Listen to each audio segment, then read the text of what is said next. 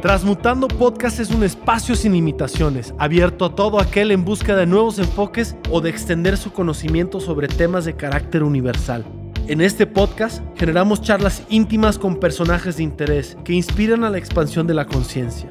Abarcamos temas como la salud, el deporte, el desarrollo personal, la cultura, la tecnología, el emprendedurismo, el porvenir, entre muchos más. En Transmutando, creemos que el propósito de todo ser humano es transformarse constantemente, transmutarse. Te invito a escuchar lo que sucede en este espacio con la apertura a la posibilidad de crecer. Todos somos maestros de alguien y alguien de nosotros. Soy Amaury Vergara y esto es Transmutando, sin resistencia al cambio. Primero voy a agradecer a la gente que pues ha estado esperando un nuevo episodio. Muchas gracias por la paciencia. Y les quiero presentar a Ale y Javier que vienen de puro diseño mexicano. Eh, es uno de los eh, proyectos eh, no quiero que ningún otro proyecto se ponga celoso porque todos, este, todos los que le invertí están muy chidos, pero pero su presentación me llegó muchísimo. Es uno de mis proyectos favoritos.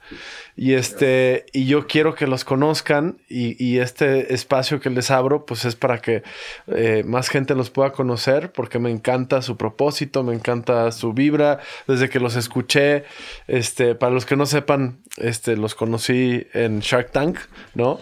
Son uno de los emprendedores, eh, eh, proyectos emprendedores que, que vinieron a platicar. Y este, y que, y que bueno, esa es parte de la intención de esta, de esta plática, que los puedan conocer. Así es que bienvenidos chicos, muchas gracias por estar transmutando. Muchas gracias. Eh, qué buena onda que están acá y, y decirles que, eh, bueno, como ya lo dije, una de las cosas que más me gustó pues fue, fue esa con esa, no sé, yo creo que yo sentí una resonancia muy bonita con ustedes, los vi, se me hicieron talentosos, inteligentes, este, como con mucha claridad y este, y con también con un proyecto, con un propósito social, pero también bien estructurado, entonces eso creo que es muy inspirador, a mí me inspiró muchísimo, este, por eso es uno de mis proyectos favoritos de, de, de, de todos los que me tocó ver. Y este, y bueno, pues ahora sí que no voy a hablar de más para que ustedes también platiquen. Estaría padre como que ustedes platicaran un poquito qué es lo que hacen para los que a lo mejor no han visto el episodio, porque hay mucha gente que nos escucha que no, no está en México, entonces no le ha tocado ver, aunque eh, Shark Tank México se transmite en otros países, pues no a todos, no a todos les llega, ¿no? Entonces, prefiero que ustedes platiquen este un poquito creo que estaría padre que platicaran un poquito de su experiencia, que, que cómo ahorita estábamos hablando de, este rollo de entrar al estudio y tantas cámaras y no. En lo que me acostumbro a las cámaras, ¿no? Les contamos la historia. Sí, no, pero lo hicieron muy bien, lo hicieron muy bien. Este, pero ¿qué tal, qué tal fue su experiencia? La verdad es que, o sea, fuera del, del, de esta cosa que tiene que ver con negocio, la experiencia de ir a Shark Tank como tal, creemos que es así enriquecedora porque te hace voltear a verte a ti mismo de una forma en la que generalmente no te ves, ¿no? Porque de pronto entras como en este ritmo en el que trabajas, trabajas, trabajas, y entonces literalmente sí fue, hicimos una pausa y volteamos a ver como al Ale y Javier, emprendedores que, que, pues, que empezaron hace 6, 8 años, y sobre todo volteamos a ver esas cosas que nos habían hecho empezar porque de pronto es que pues la vida se convierte en tenemos que vender, tenemos que operar, tenemos que producir, tenemos que enviar, o sea, se convierte en eso. Y tener este espacio para volver a ver cómo qué es lo que originalmente nos hizo hacer, que es esto que estamos haciendo ahorita, pues pues fue como enriquecedor. Y después el, el tener la oportunidad de escuchar cómo es que los demás lo ven haz de cuenta que me agarraron mi corazón y le hicieron así como así, lo abrazaron.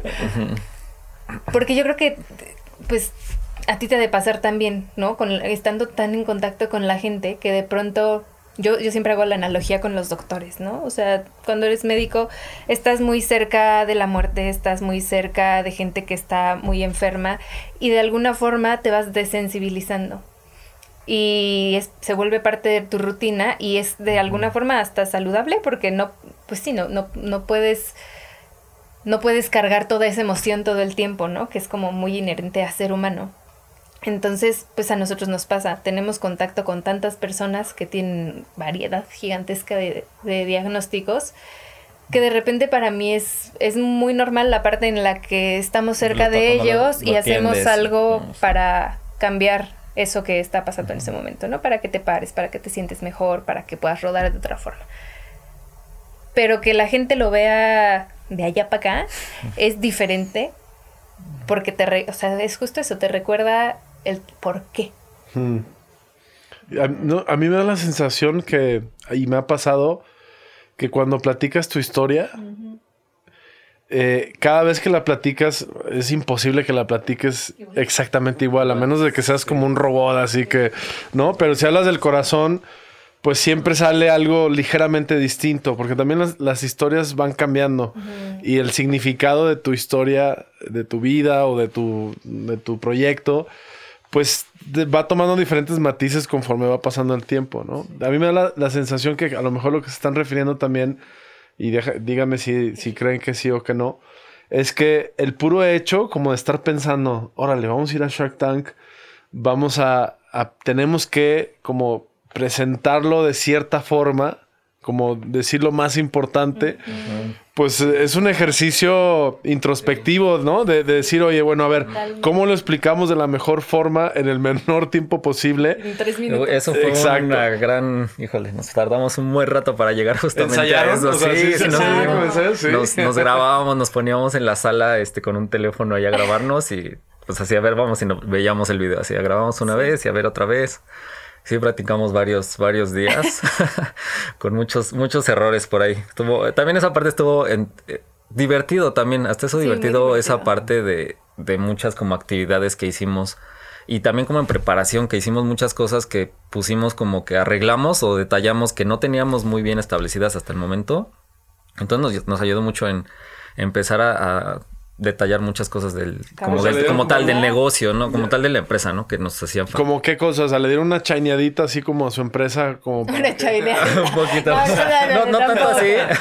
No tanto así, pero No, no, chaineaditas así como así como o sea, darle como una Exacto, para que brille. Sí, no, detalles pues más como de entre de organización, de tener este, por ejemplo, Ale siempre fue muy organizada con todo el tema de números que lo maneja ya, ¿no? Entre los Exceles de, de costos, de de sacar bien como la, utilidad, este, todas esas cosas que las teníamos, pero como que, o sea, detallarlas ya un poquito más, o sea, a punto, nos ayudaron a llegar todavía un poquito como Yo creo que también nos ayudó mucho. Cuando empezamos, hacíamos todo juntos, ¿no? O sea, íbamos juntos en la escuela, entonces el proyecto lo hicimos juntos y éramos así como hermanitos gemelos, que si había que comprar material íbamos juntos, que si había que abrir la puerta íbamos juntos, que si había que diseñar íbamos juntos, íbamos con el cliente juntos, cobrábamos juntos. Y hubo un momento en el que empezaron a caer más pedidos y pues cada quien fue tomando su rumbo, ¿no? O sea, yo ya no puedo ir al taller contigo y tú ya no puedes venir con el proveedor conmigo porque no nos da tiempo. Y éramos... Tienen que dividir, ¿no?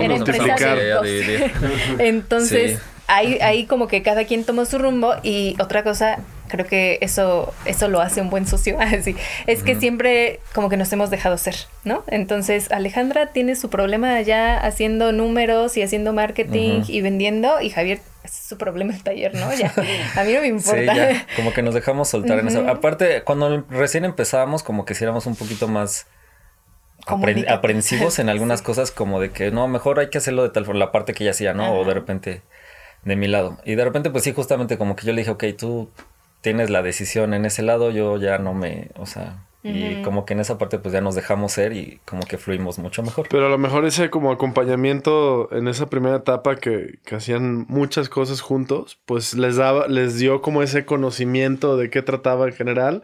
Sí, y luego ya es más fácil multiplicarse cuando, cuando estás tan entendido de, de, de, tantas cosas, ¿no? en cada parte que, que se tiene que hacer en cada una de había como una conexión respecto, o sea, respecto a la filosofía que teníamos respecto al proyecto, el cómo fabricar, o sea, respecto a todo, literalmente. Entonces, después de como esa separación, de que no era separación, ¿no? Estamos en el mismo edificio, hablamos todos los días, pero pues andamos así a veces. Entonces, ese momento de, ok, tenemos que escribir juntos este pitch para decirle a la gente qué es lo que hacemos, como que fue ese espacio en el que yo le dije, oye, llevo un buen rato haciendo A, B, C, D, ya no es como cuando lo hacíamos juntos. Y él también como, no, pues es que ese tornillo ya no se usa. Y yo, ay, pues me vengo enterando, ¿no? yo me vengo enterando, gracias por decirme. Entonces fue un, fue también un ejercicio como de comunicación entre sí, otra vez. y yo. Y, y esas cosas son útiles, ¿sabes? Tampoco te detienes o sea, sí, rara vez decimos junta, ¿no? O sea, como que nos encontramos en la mañana, nos decimos lo y rápido, a ver, oye, sí, a ver, tal, tal, tal. ¿no? así está esto, así vamos y ya.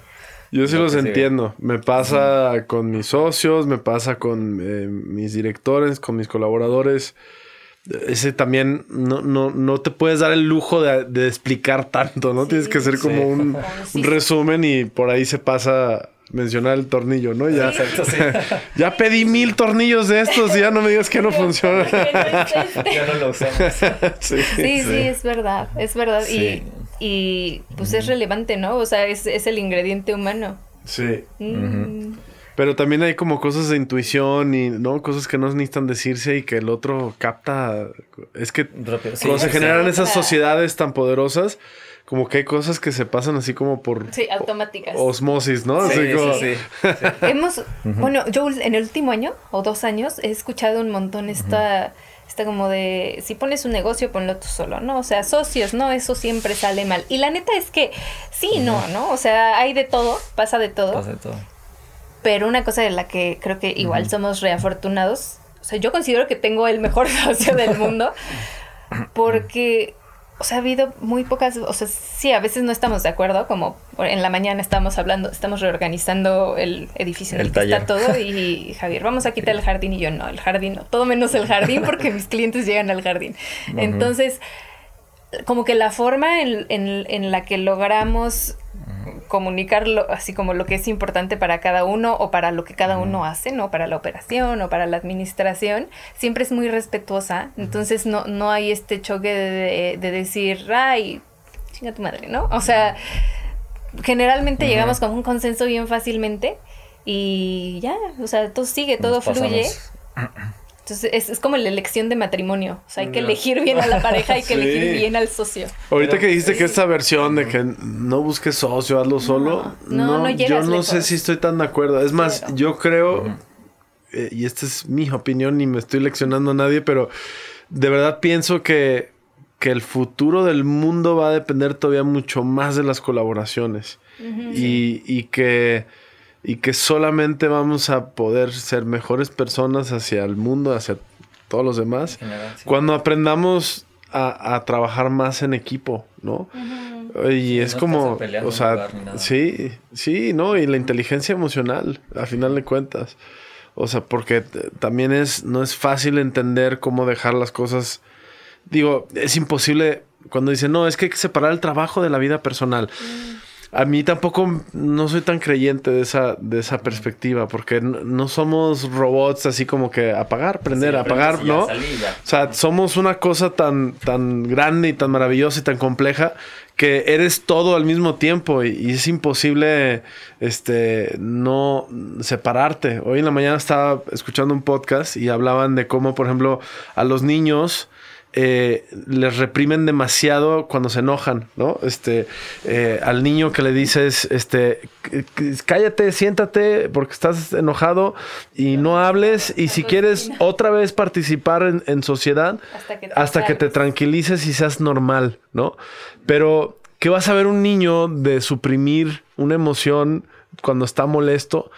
Si no le enseñas a, trabajar esa emoción, solamente le dices, cállate y siéntate, ¿no? Y eso se reprime y se guarda y luego, pues obviamente, biológicamente nos hace daño guardarnos tantas cosas. Ahora, la otra cara es, tampoco puedes andar por todo el mundo, pues aventando todas las emociones por todos lados, ¿no? Porque, pero ese equilibrio creo que es el que encuentra uno y eso solamente lo encuentra uno cuando tiene una sociedad de algún tipo. Sociedad colectiva, con muchas personas, o con una pareja, o con un socio. O sea, ese aprendizaje solo, solo, solo se trabaja ahí, ¿sabes? Sí, La creo que la, interacción Al final, al final creo que es la herramienta que te ayuda en, en, mayor medida a autorregularte, ¿no? O sea, este ejemplo que pones del niño, que le dicen, oye, no demuestres tu enojo de esta forma, es más bien, sí, claro que tienes derecho a estar enojado, e incluso si es que gritar te funciona, tal vez puedes gritar sin, sin, sin que... Hasta un cierto límite. sí, sin que le grites en la oreja a tu hermana, ¿no? Por ejemplo. Pero el enojo ahí está. Tienes que encontrar un mecanismo que sea saludable para canalizarlo. Y de ahí, o sea, de ahí en fuera creo que, y bueno, nos vamos a meter a un tema muy peligroso, pero, estas cosas que pasan en la infancia, justo en, en, decir vamos a reprimir una emoción, terminan siendo adultos que no saben comunicar. Eh, el, el, pues puede ser una decisión en el trabajo, puede ser una decisión de pareja y pues es un problemón, ¿no? Entonces, pues, tema peligroso. sí, no, eh, eh, no, no, más que peligroso, es muy humano. Humano. Es muy humano. Pero a ver, antes de que, antes de que sigamos platicando y nos vayamos por algún... No, no, no, no pasa nada si nos desviamos, pero creo que para que quien sea que vaya a ver esto, sepa pues un poco más de ustedes sin que se convierta en pitch de, de Shark Tank. Porque no, no me platican, este, o nos platican, pues, a quienes van a estar viendo, eh, de qué trata puro diseño mexicano, ¿no? Para que. Y, y bueno, y, y, creo que también acá se pueden dar el lujo de decir, digo, no es que no puedan decir lo que quieran, es abierto, ¿no? Pero el formato es muy distinto, hay muchas cámaras y todo, ¿no? Sí, sí, sí. Pero, pero, pues algo que nos puedan decir para que ya diga la gente, ok, ya, o sea, ya sé quiénes son y qué hacen, ¿no? Empezamos como, bueno, ahorita te contamos un poquito justo de la, de la historia, de cómo fue que empezamos, pero bueno, somos un despacho de diseño, eh, somos diseñadores industriales, Ali, y yo, y nos dedicamos como a, bueno, no nos, como, nos dedicamos a fabricar, a diseñar y fabricar equipos o objetos que le ayuden a mejorar la calidad de vida a personas con discapacidad. Como así, resumen muy... Creo que sí, lo de siempre que lo escuchamos así suena como frío, pero más bien la historia que hay detrás, que de nuevo nos, nos regresa a lo humano. Eh, íbamos Javi y yo en la universidad, en quinto o sexto semestre. Sí, como la mitad de carrera y ni nos conocíamos. o sea, nos ubicábamos, pero no nos conocíamos, no éramos amigos. Justo eso te iba a decir hace rato, ¿no? De que decías de escoger bien a tu socio, pero no fue como que nos escogiéramos. Nos tocó como muy algo. Muy orgánico, yo siento que sí, te escogí. Fue como que de accidente, casi, Eso piensas tú. pero Ale dice que. Ya había dicho eso. Ale te estaba estudiando y eh, sí, preguntando referencias. Sí, yo quién esté listo. no, la, la realidad es que yo tenía un mejor amigo que iba conmigo a todas las clases, ¿no? Y en, esa clase, en ese semestre, me abandonó y dijo, yo me voy a ir a diseñar coches, ahí quédate tú en tu diseño centrado en el usuario. De clase. A diseño automotriz y todo. Sí, claro. se cambió me abandonó. Me quedé sin equipo, porque además era la foránea todavía, ¿no? O sea, tenía amiguitos, pero no muchos. Y él, por casualidad, estaba en un equipo con, o sea, eran todos equipos de pares y él tenía... Y estábamos en un equipo de tres. En un equipo de tres. Justo. Y era él y otras dos niñas, ¿no? Entonces yo vi al equipo y dije, no, yo lo quiero a él.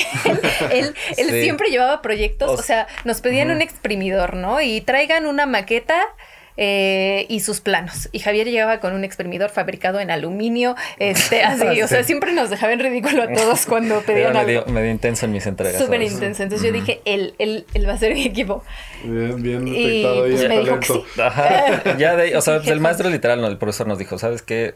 Ustedes, el equipo de tres, ¿quién se pasa con Ale? Porque y ya fue de, pues sí, yo no. Y luego las otras dos chavas con las que yo estaba en el equipo eran muy amigas y siempre trabajaban juntas. Entonces, pues dije, me van a decir que pues va y yo, ¿no? Entonces, pues ya yo solito fue como decir, sí, yo me paso con Ale. Ni modo. Y ya, así fue como empezó. Y justamente el proyecto constaba de, hicieron como una alianza en nuestra universidad con un centro de rehabilitación. Y a cada equipo nos asignaron una persona que asistía a ese centro y estaba completamente abierto porque tocaron diagnósticos de muchas, este, una, una gran variedad de diagnósticos. Hubo gente que trabajó con personas con ceguera o problemas de audición, este, motriz. y demás. Y nosotros conectamos mucho con el chavo que nos, que nos tocó, bueno, más yo un poquito yo, porque él tuvo un accidente en moto y yo siempre he sido muy fan de las motos por de familiar, ahí es un deporte de familia. Y él lo atropellaron en la calle, entonces tenía un grado de cuadraplegia, de cuello para abajo, ni brazos, nada. Entonces, literal, el proyecto está abierto de ustedes como diseñadores tienen que identificar algún área de oportunidad en que le puedan ayudar y hagan lo que quieran prácticamente. Y ahí, o sea, nace de un proyecto de la, de la escuela, de la, escuela. De, la universidad. un proyecto escolar que también por bocones se convirtió en otra cosa. Todo un proyecto de vida también. Porque, o sea, nos asignaron con José Luis, lo conocimos, fuimos a un par de entrevistas y para empezar por lo menos, para ti más o menos, para mí era la primera vez que yo interactuaba tan de cerca con una persona con una discapacidad motriz así de severa, ¿no? O sea, la, lesión medular que tenía José Luis era en el cuello, entonces, si bien había un poco de movimiento en las manos, era un movimiento sin fuerza, entonces, ah, o sea, movimiento real del cuello para arriba y del cuello para abajo, nada. Y además altísimo, o sea, como tú de alto. Grandote. Sí. Robusto. Y pues nosotros intentamos, o sea, haces un cuestionario, ¿no? Y, te acercas y observas, o sea, el proceso completo para ver qué, en, en, dónde podrías intervenir. Y había mucha resistencia en ese momento de José Luis, ¿no? O sea, y es, y es parte, de nuevo, parte de esta cosa humana y es algo con lo que seguimos conviviendo pues, de cerca, ¿no? Eh, él nos decía, es que yo no necesito nada, o sea, yo ya no puedo caminar y yo ya no quiero nada. Mm y háganle como quieran, si reprueban no es mi problema. Entonces, Javi y yo estábamos así, ¿y ahora qué vamos a hacer? Hasta que él... Buen reto. Justo ahí fue cuando conectamos con lo de la moto porque nos, nos contó de, ay, me caí de la moto y ya le empecé a hacer preguntas de, ¿y qué moto tenías? Y como que le empecé a de por otro lado, ¿no? Como para tratar de hacer un poquito más de, de contacto con él. Y ya, como que de ahí se empezó a soltar, yo le empecé a contar igual de que pues andaba en moto y demás. Y, y de ahí como que se soltó un poquito más, agarramos más confianza y ya empezamos a y ya él eh, justamente en un, algún punto nos dijo, si oigan, pues si nos dice, si me van a ayudar en algo o van a diseñar algo ustedes, este, pues nos dijo, yo me quiero parar. Dice, porque ya llevaba muchos problemas ya de las escaras y, temas de por estar sentado. Mm. Ya le iban a operar como en su tercera, cuarta ocasión, por ahí iba más o menos. Entonces me dijo lo que sea, que me, que me ayuden para ponerme de pie y no sé qué. Pues ya de ahí y yo nos pusimos a investigar que como que había objetos que ya se habían hecho antes o ver qué para de referencia porque pues igual no teníamos como que pues nada, no, no estábamos tan conectados ni, ni nada con ese ambiente. Toda la investigación. Ajá, exacto. Yo, yo los he presumido mucho en el sentido de que me encanta que eh, digo, sé que Mm, sillas de ruedas que ayuden a parar a una persona, pues deben de haber existido desde hace un tiempo, ¿no? De, seguro desde hasta después de la Segunda Guerra Mundial y no una cosa así. Pero lo que me gustó mucho en, el programa fue cuando mencionaron pues el costo de producción, ¿no? De cuánto le cuesta a una persona este adquirir una de estas sillas en el extranjero o importada seguramente de Estados Unidos y cómo, cómo ustedes eh, lograron pues reducir ese, ese costo, ¿no? Este, y eso, pues eso creo que es como eh, pues eh, la esencia pura de, de, una solución, ¿no? Que no solamente es una solución mecánica, no es una solución de diseño, es una solución que verdaderamente pues provoca un cambio en una persona, porque no sé, este cuate a lo mejor en otra circunstancia, si le hubieran ofrecido pues una silla con estos atributos de muchísimo dinero, pues igual y hasta se hubiera cerrado por completo de por vida, no sé, no lo conozco, ¿no?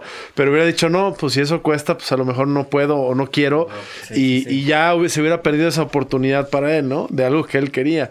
Y, y se me hace, eso se me hace bien padre y también lo que me están diciendo de cómo el proceso porque ahora que se dedican a esto, que nació de un solo proyecto y que ahora se ha convertido en, pues en un proyecto de vida para ustedes, cómo, cómo desarrollar esa metodología de acercamiento me parece muy linda, ¿no? O sea, la entrevista, el acercamiento, porque incluso pues estás tocando, estás tocando fibras sensibles en una persona que está teniendo dificultades y cuando tú vienes a presentarle una solución o una posible ayuda, pues es una responsabilidad también bien grande, ¿no? O sea, sí. justo porque también en nuestra universidad nos había dicho en ese momento de les vamos a poner los fondos para que lo que sea que diseñen lo fabriquen.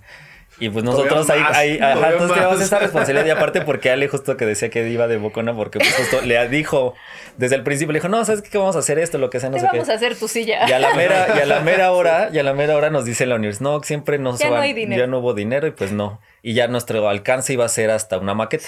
Órale. Y entonces ahí voy yo de intenso otra vez. y le dije, Ale, no, ya le prometimos. y ahorita, y ahorita vemos cómo lo hacemos. Entonces hicimos el prototipo que quedó Ahí tenemos nuestra silla, la primera silleta que, que, hicimos, pero, o sea, con muchísimos cambios que hemos tenido que hacer. Funcionó, afortunadamente. Pero justo ahí nos dimos cuenta como del alcance que teníamos, porque pues la verdad es que le hicimos la silla, ya sí tiene el mecanismo y todo. Pero pues ahora sí que como que nosotros, como no estamos tan conectados con el mercado como tal, pues no, no sabíamos cómo tal el alcance que tenía. Ahí se nos abrieron los ojos realmente. Ajá, porque justo cuando acabamos el proyecto y hacen un evento al final de, en la carrera de diseño de, de todas las materias, de los proyectos, en cada semestre hacen una presentación final, ¿no? Una, una, una exhibición, una exposición. Y ahí pues, pues nos, nos, pusieron como mejor proyecto, sí, ¿no? Sí, te daban premios escolares. Ajá, este, y pues nos dieron un lugar para exhibir el... Y como va mucha gente de, de todas las familias de los estudiantes de todos los semestres, pues ahí a la, exposición. Ahí en la exposición pues llegó gente de, oye, se las quiero comprar para este mi para mi tío que para hablar y desde ahí empezó y pues ahí nosotros nos empezamos a dar como dimensionar como cuenta eso o sea justamente esto que acabas de mencionar el hecho de de darte cuenta del tamaño de la necesidad que está teniendo esta población fue así como como que despiertas, ¿no? Despiertas y empiezas a ver algo que no veías. O sea, después de eso nosotros veíamos sillas cerradas por todos lados y decíamos, es que en qué momento es que vamos por la vida y no nos damos cuenta que todo esto está ahí, ¿no? Y, o sea, esa fue la primera parte. Y la segunda, el cómo lo abordas, algo que nos pasó muy interesante con José Luis es que, bueno, muchas, fueron muchas cosas, ¿no? Pero la primera, e, esto que nos decías y que se volvió parte de la esencia de PDM, es que si bien las sillas bipedestadoras, que son estas sillas para ponerse de pie, existen desde hace muchos años y hay un montón de empresas que las fabrican, un número uno, aquí en México nadie las fabricaba. Y número dos, importar un equipo de esos, pues representaba un chorro de dinero.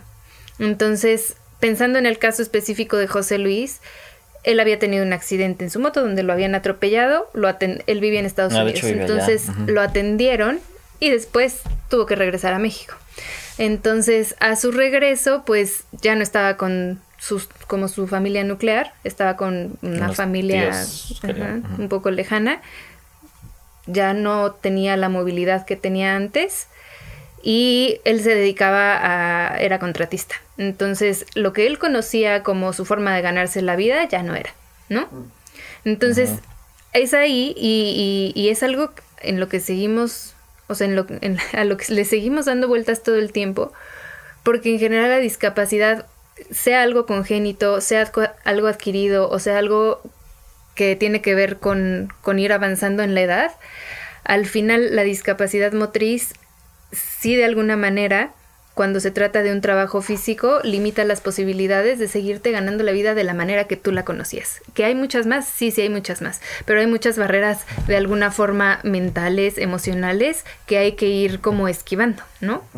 Entonces, la primera es, nosotros vimos que existía esta solución y que no estaba al alcance de la mayor parte de la población en México, ¿no? Si a mí me dices ahorita, Ale, cómprate una silla de ruedas de 160 mil pesos, yo te voy a decir, pues voy a dar un tarjetazo, la neta es que está cañón, ¿no? Entonces, la, primera intención sí era ayudar a José Luis y al darnos cuenta de que había tanta, tanta gente que veíamos en la calle que podía beneficiarse de algo así, dijimos, es que, ¿por qué no hay una solución que esté al alcance de más gente, ¿no? Entonces, o sea, la premisa era esa, hacer un equipo que estuviera bien diseñado, que tuviera consideraciones ergonómicas y que además fuera más sencillo de adquirir. Obviamente nuestros prototipos eh, y las primeras sillas que hicimos, pues las hacíamos Javi y yo, no consideraban como los costos asociados a, sostener una empresa, ¿no? O sea, no pagábamos renta, no pagábamos nómina, no pagábamos máquinas, no, no nada. Mano de obra. Sí, nada, ahí, ahí, nosotros mismos ahí. Sí, ahí de alguna forma... esas primeras sillas que hicimos nos ayudaron, fueron nuestra escuela y nos topamos con gente maravillosa que nos decía, o sea, llegaba un cliente. de hecho, el primer cliente así fue. Llegó y nos dijo. Hice lo imposible, bueno, hice lo posible para no venderle. O sea, porque el señor nos habló y, oigan, es que los vi justamente en el, en el, en las noticias, un noticiero que nos sacaron de la entrevista que nos hicieron que fue como que ahí donde la gente le empezó a ver más y hablaban a nuestra escuela preguntando por la silla y nuestra directora de carrera les pasó, o sea, como que nos, les, nos pasaba de, oigan, habló esta persona y ya los contactábamos. Entonces me habla él y me dice, oye, es que quiero ver la silla. Y yo le dije, ah, pues se le enseña sin problema, no sé qué. Y, pero le dije, ¿sabe qué? Le digo, está en una etapa de prototipo, este, pues tiene muchas mejoras, no la hemos arreglado, no sé qué. Me dijo, no, la quiero ver y ya llevó a su hijo para probarla y pues el mecanismo como tal funcionaba, pero por ejemplo tenía llantas que no tenían la resistencia adecuada, este, el sistema de frenos tenía igual cosas que arreglar, muchos temas, ¿no? Entonces él me dijo, señor, te compro una así como está. Y, le, y yo ahí justamente haciendo lo posible, pero no, espéreme, mejor déjeme, le arreglo esto y se le entrego ya pues mejor la silla. Y, y el señor me dijo, así como la tienes, así la quiero.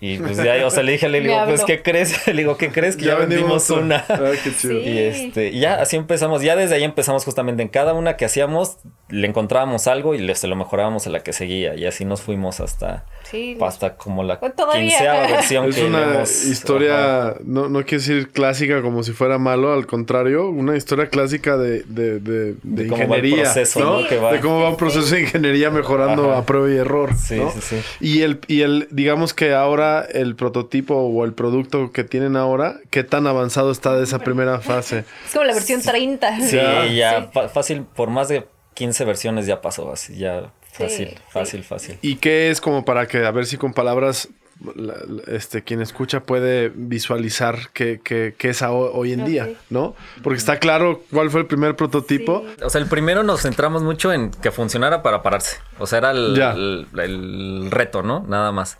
Pero pues, hicimos una, un cuadro bastante grande que por ejemplo nos dimos cuenta ya hasta que lo estábamos como probando que no pasaba en las puertas estándares de aquí de México, ¿no? Entonces ya después tuvimos que reducir el cuadro entre ancho, el largo, hacerlo más compacto para poderse transportar. Ah, bueno, para poderse transportar ese también fue otro tema grande porque le hicimos toda la estructura como fija. Todo fija. Entonces, y después, justamente, ah, oye, se te tienen que quitar las llantas, se tiene que pegar el respaldo por si se la llegan a llevar en el carro, se cambian o la usan en su trabajo y la tienen que estar transportando. Entonces, también fue otro tema que después fue que empezamos a resolver ese tema.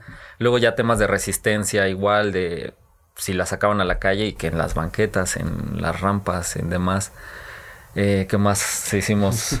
Bueno, un chorro de cosas, ¿no? Que fuimos igual en, materiales. Cuando encontramos un material como de mejor calidad y que nos daba chance de meterla sin, sin que se subiera mucho el costo, pues ya empezábamos también a, a meterlo. A, a, un principio usábamos llantas genéricas de que no eran certificadas especiales casi, casi. Casi, casi, como de diablitos le metíamos llantas de esas, ¿no? Y ya después llegó un punto en el que encontramos un proveedor con que vendía piezas certificadas de sillas de ruedas y ya las empezamos a meter ya a nuestras sillas, empezar a subirle un poquito más como la calidad a lo que lo que estábamos haciendo. Y, y, han logrado mantener de todos modos pues ese costo relativamente bajo. Relativamente, relativamente y creo que es importante porque nos sigue pasando, eh, sí, como en todo, ¿no? Nos sigue pasando esto de lucran con la discapacidad, ¿no? Y yo me pongo a pensar, o sea, siento feo, claro que siento. ¿Quién les dice eso? yo, pues, yo, me los madreo, ¿no? Te voy a pasar los comentarios en Facebook. sí, no, sí, se siente feo porque es un proyecto al que dedicas toda tu vida, ¿no? O sea, literalmente dormimos, comemos y, pensamos todo el día en esto. Y de alguna forma, esto no es comercial, pero es una verdad.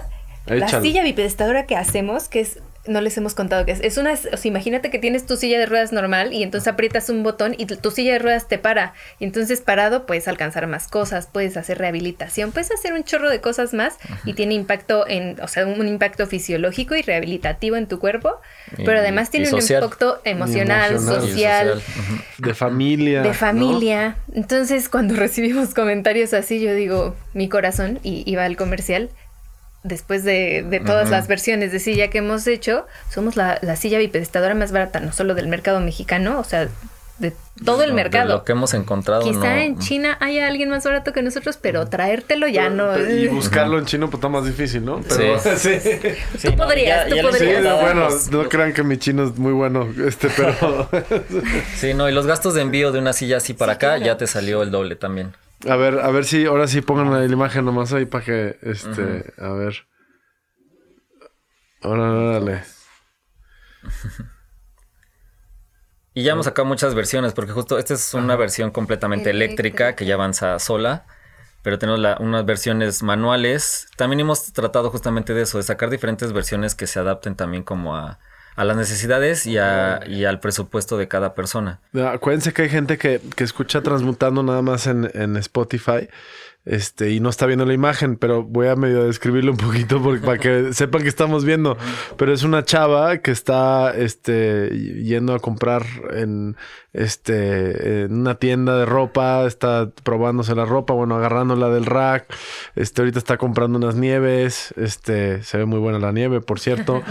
Este, y está interactuando con el cajero a una altura de, de, de alguien que está parado, ¿no? Subiéndose al elevador ustedes creo que, ustedes creo que describían mejor, bueno. Lo, sí, lo podemos describir como anda en el centro comercial y de pronto esto es algo que, que, que, venía en nuestro pitch, pero es algo que repetimos mucho. El mundo no está diseñado para todos los tamaños de personas que existimos y para todas nuestras configuraciones, ¿no? O sea, si vas al súper, sí, claro. Ah, sí, justo también claro tengo que sí. todo el conocimiento al respecto. Mira, cuando te saludé yo dije es que no alcanzó a Mauri. sí. Este, bueno, está muy alto. Pero es verdad, vas al súper y bueno, yo soy chiquita, mido Estoy chiquita. Dejémoslo en estoy chiquita. No alcanzo el rack de arriba del súper. Ahora dime tú, desde una silla de ruedas, ¿cómo lo alcanzas? Entonces, como herramienta de vida, y el video lo ejemplifica bien, es una persona que va a un centro comercial y entonces para alcanzar una ropa que esté en un rack alto, aprieta el botón, se para y ya lo alcanza, ¿no? Por ejemplo, si vas, si vas a pagar el helado en este caso, pero los mostradores del, y ya hay un poco más de conciencia al respecto y ya hay mostradores bajitos para especiales para silla de ruedas que son accesibles, pero en muchos lugares todavía no los hay, ¿no? Entonces, eh, si de pronto te acercas a uno de estos mostradores, estando en una silla de ruedas, pues es que el mostrador te queda aquí, la persona te queda acá arriba. Te pones de pie y bueno, es muy distinta la sensación de ver a alguien a la misma altura, de, que tengas la, la superficie de, como más accesible. Y ese es el primer nivel, ¿no? O sea, el primer nivel es, te ayuda un montón a hacer actividades cotidianas. El segundo nivel, y creemos que es incluso un poco más relevante, es que tiene un impacto gigantesco en el cuerpo. O sea, algo de lo que no se habla es que la discapacidad motriz, eh, y sobre todo para los usuarios de silla de ruedas, no solo se trata de que no te puedas mover, se trata de que no puedes em, con la misma facilidad, no sé, trasladarte para ir al baño, por ejemplo. O que tal vez necesitas tener una sonda permanente para poder evacuar o para poder hacer pipí, para cualquier cosa, ¿no? Los músculos obviamente cuando los desusas, eh, van perdiendo, pues van... van tono. El tono ya está perdido, pero la circulación es un poco más deficiente. Al estar sentado, tu caja torácica está encorvadita y entonces respirar es más difícil. El solo cambiar de posición ayuda un chorro de cosas, ¿no? O sea, ayuda a la calcificación de los huesos, ayuda a la circulación. Por pura gravedad, o sea, por pura gravedad haces pipí en automático, ¿no? Cosa que es difícil para muchas de las personas que usan una silla de ruedas. Em, respiras mejor, creo que ya lo había dicho, la digestión mejora igual por purita gravedad. Claro, la circulación de la digestión. Son tantos, tantos y, y, o sea, los, yo te diría, los que más aquejan a las personas es Existen estas lesiones que Javi mencionó hace rato que se llaman scars. Son lesiones por presión. Haz de cuenta que tienes una superficie, en medio está tu carnita, tu piel y luego está tu hueso. Entonces, tu piel, tu carnita, tu músculo están atrapados entre esas dos superficies rígidas, duras. Y pues la piel se va lesionando porque no hay la circulación adecuada, hay humedad, es como... demasiada presión todo. Es el, ambiente perfecto para que se genere una ulcerita, ¿no? Como cuando sale una ulcerita en la boca, así, pero pues todo el tiempo. Entonces esas úlceras se van haciendo grandes y se convierten en lesiones que tardan incluso años en, en, sanar, ¿no? Y, de operación. Peligrosas porque de ahí te puede dar una infección generalizada y pelas, ¿no? Entonces son cosas que no son tan visibles, pero que cuando uno ya las vive de cerca con un familiar o con uno mismo, pues son cosas de mucho cuidado. Entonces, tener una herramienta que te ayuda a pararte dos, tres horas al día y liberas la presión de las pompis y tu lesión se puede curar más rápido, pues muchas veces representa, eh, en vez de que te eches dos meses de rehabilitación, un año, ¿no? Entonces, son un montón de Wow, qué padre. O sea, te digo, en, en, en, el, en, el, programa, porque no voy a eh, spoilear el momento, porque para mí, digo, no sé si ustedes lo percibieron o se dieron cuenta, pero no sé, me, generó mucha emoción, porque conecté muchísimo con el hecho de decir, oye, alguien que eh, está en silla de ruedas y, y, y lo que, si yo me pusiera en sus zapatos, lo que representaría el puro hecho de, poder pararse. O sea, yo creo que, como dicen ustedes, emocionalmente pude conectar con esa, esa posibilidad de emoción y me, y me generó algo muy, muy fuerte, ¿no? O sea, me dio mucha emoción. Este, y ahorita que están hablando y, están eh, hablando esto de, de, las diferentes alturas del mundo, por supuesto jamás me compararía con alguien que está en una silla de ruedas, pero me ha pasado que a veces me duele la espalda porque, porque no, me, me, agacho demasiado porque el mundo no está diseñado para diferentes alturas como ustedes lo dijeron. Pero me, puse a pensar en esa persona que está en silla de ruedas y no conecta con ese eh, cajero, ¿no? Visualmente más allá de, la parte motriz, que, es algo muy fuerte para un humano, ¿no? Perder esa motricidad emocionalmente, trabajarla, y que muchos yo creo que logran superar esa parte emocional. Pero luego ese distanciamiento, ¿no? Esa, ese, que no, no que nadie que, que, que, no estamos en esa discapacidad, creo que lo podemos realmente visualizar como ellos lo viven, ¿no? O sea, ese, esa, ese, ese aislamiento social en, en, tantos aspectos, un impacto fuertísimo. Y lo que puede provocar esto, más aparte de todo lo que están describiendo, porque hace sentido. O sea, finalmente somos una especie que estamos diseñados para estar mayormente este, parados, por supuesto, ¿no? Y que además, aunque no, no tengas una discapacidad, pues el daño que le hacemos al cuerpo por andar sentados tanto tiempo, ¿no? Entonces, esto que dicen me parece, me, estoy más emocionado todavía, ¿no? De, de, de, ver lo que verdaderamente el, el, el, cambio de vida que le pueden generar a una persona con, con una de estas sillas, qué increíble. Y la, la dimensión es, o sea, lo que representa para cada uno yo creo que es muy diferente, o sea, ahorita que cuentas, tú eres muy alto, y, y o sea, tu ejemplo como que me transportó a algo que pasa, ¿no? El impacto psicológico que tiene el platicar con alguien cuando tú estás sentado y alguien más está de pie es bien profundo. Y yo creo que de niño te habrá pasado, fuiste, alto desde chiquillo seguramente. Pues no tanto, fíjate, me dio un estirón así como a los 16 años, pero no era el más alto del salón y no, o sea, de repente nomás, o sea de hecho, me tuve que acostumbrar a ser alto en mi adolescencia. ¿Sí me explico? Sí, no, me fui, me fue fatal en los deportes y me tropezaba y todo porque crecí tan rápido que me hice muy tronco. Es la realidad. Luego ya que agarré vuelito, ya como que me estabilicé. sí. a lo que iba es, Muchas veces a las personas altas les, les, pasa esta cosa de postura en donde me encorvo como para estar un poquito más cerca de ti, ¿no? Para buscar esta cercanía eh, como en la corporalidad. Entonces, y bueno, es, es, un tema así profundo psicológico, pero el hecho de, de poder hablar a, a, la misma altura pues cambia la percepción de muchas cosas, ¿no? Y lo que te decía de el significado que tiene es distinto para todo el mundo, ¿no? O sea, para alguien puede significar algo muy práctico y puede ser una herramienta para la chamba, por ejemplo, ¿no? Mi chamba implica estar parado y estoy parado y está buenísimo. Para alguien más puede significar lo que te mencionaba, curarse de una lesión en la piel. Donde nos den el corazón siempre es, para los niños tiene unos significados que no nos imaginamos. Nos ha tocado dos, tres veces que sí, los niños nos Sí. sí, sí, la verdad es que los niños... Como, oye, yo me quiero parar a Mauri por... Tú dirías en el recreo, ¿no? No, yo me quiero parar para hacer honores a la bandera parado. Ya. Ajá, uno nos dijo lo de... sí, es algo que a nosotros nos vuela la cabeza porque a mí no se me habría ocurrido. que decimos, odio hacer honores a la bandera, no, algo así. Sí, no, para él... los honores a la bandera. Pues porque se, me imagino, se siente separado de la dinámica de todo. Quiero ser pipí parado, ¿no? Sí. O sea, con una niña que quería que en sus bailables, pues siempre la, o sea, la integraban en los bailables, pero pues, o sea, le dan la vuelta Entonces ella quería estar parada en uno de los bailables. Ya después nos mandaron el video en el bailable con, ella. Wow, este, qué bonito. y es hay muchas cosas que damos por sentado, ¿no? O sea, el, hecho de respirar solito, que muchas veces pues no, no es una posibilidad, ¿no? El hecho de estar de pie, el hecho de estar parado en los honores a la bandera, que para mucha gente es molesto, bueno, cuando no lo puedes hacer, se convierte en un anhelo. Es algo que, claro. Qué poderoso y qué... Y qué Wow, o sea, me estoy imaginando las mil y un situaciones. Y yo no, no creo que, no puedo pensar en alguien que, que tenga una, una, discapacidad de este tipo y luego eh, llegue a experimentar pararse y, y que no le cambie en, en, muchos sentidos la vida.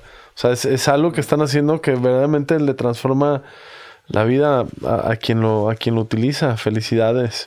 Digo, perdón que ando tan intenso.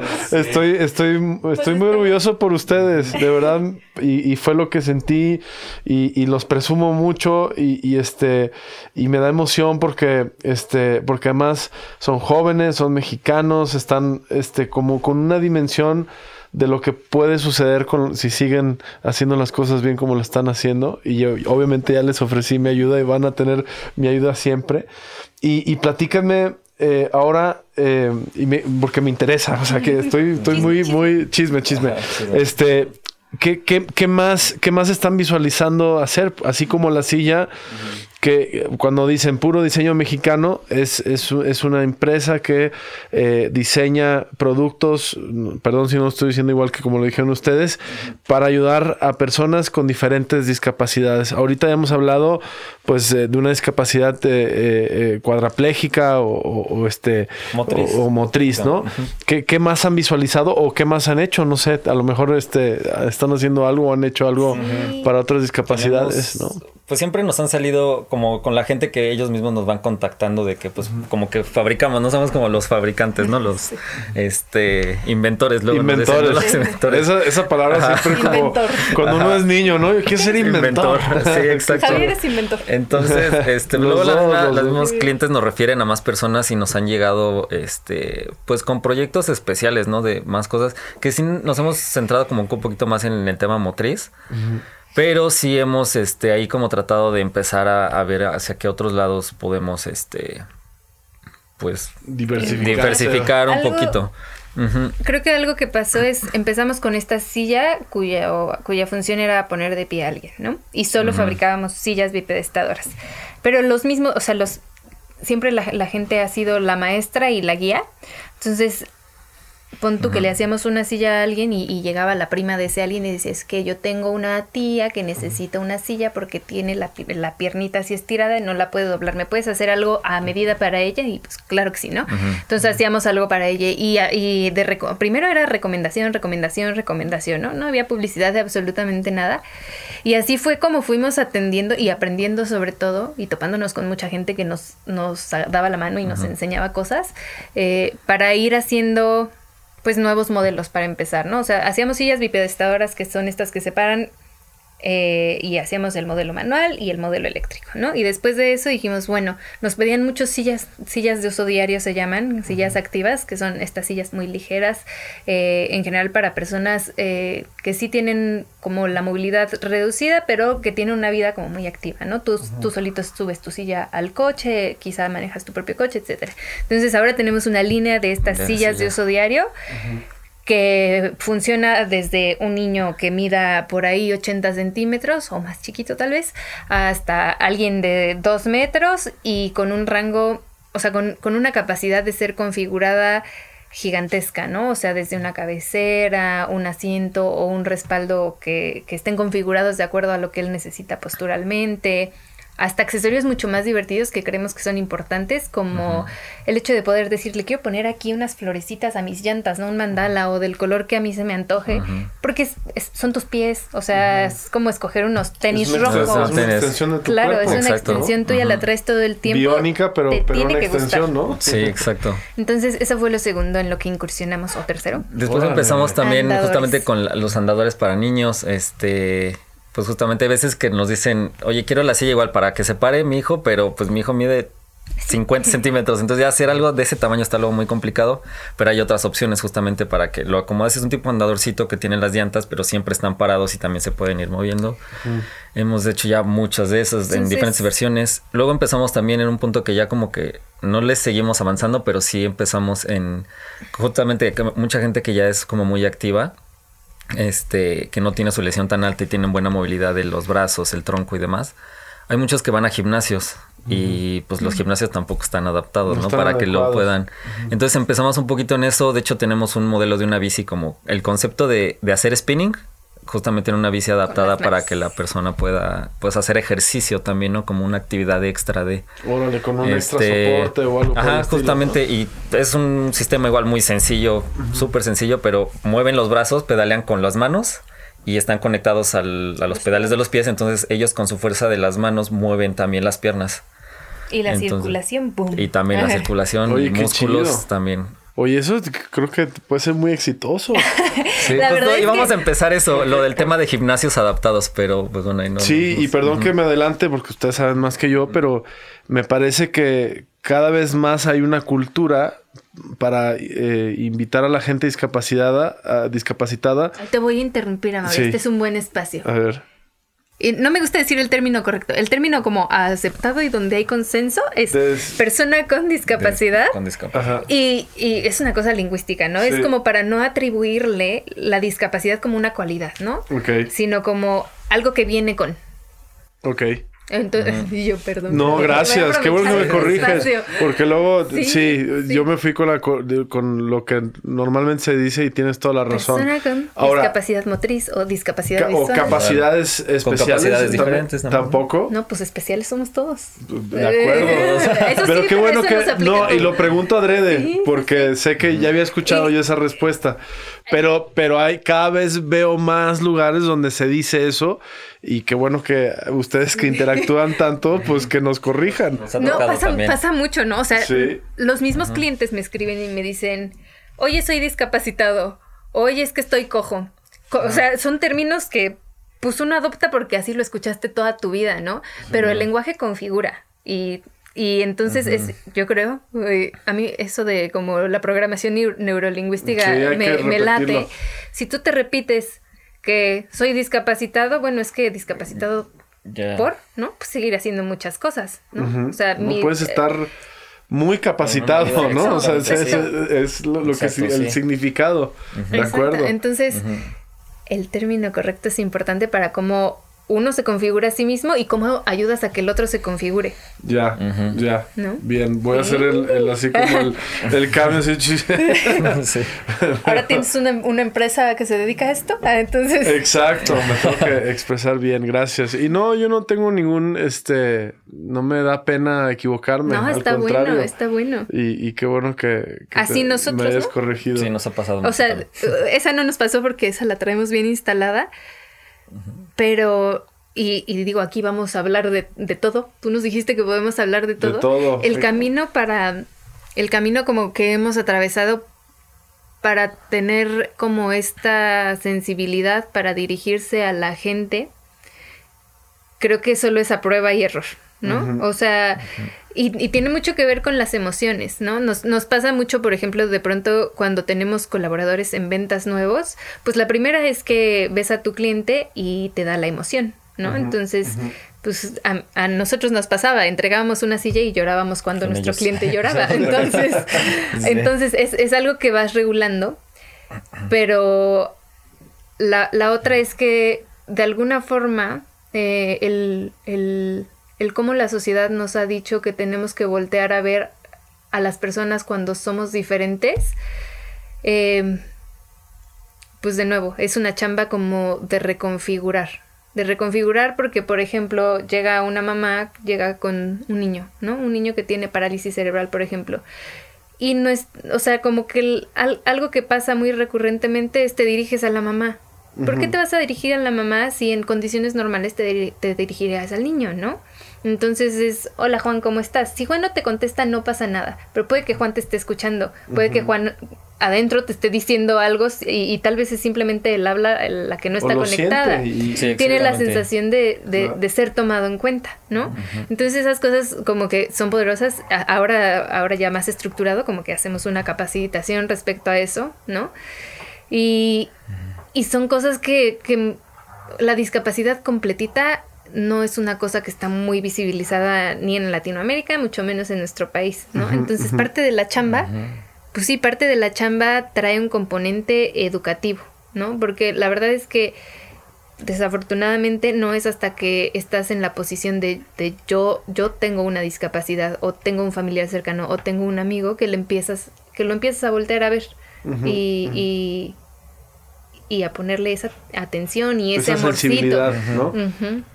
A mí, ahorita que estabas hablando, perdón que te interrumpa, pero este me hiciste pensar un momento, me, gustó mucho que dijeras que cuando entregan una silla les da mucha emoción. este, yo, yo también tengo un momento similar, diferente, cuando me toca entregar un premio a alguien que ha hecho muy bien su esfuerzo en OmniLife. Un, este, es muy emocionante, ¿no? Porque hay historias también increíbles de superación, de retos, de gente que estaba muy mal de salud y muy mal de todos los sentidos de la vida y ahí me toca pues entregarle un cheque bueno, o pequeño grande, no importa la cantidad, pero para ellos significa muchísimo.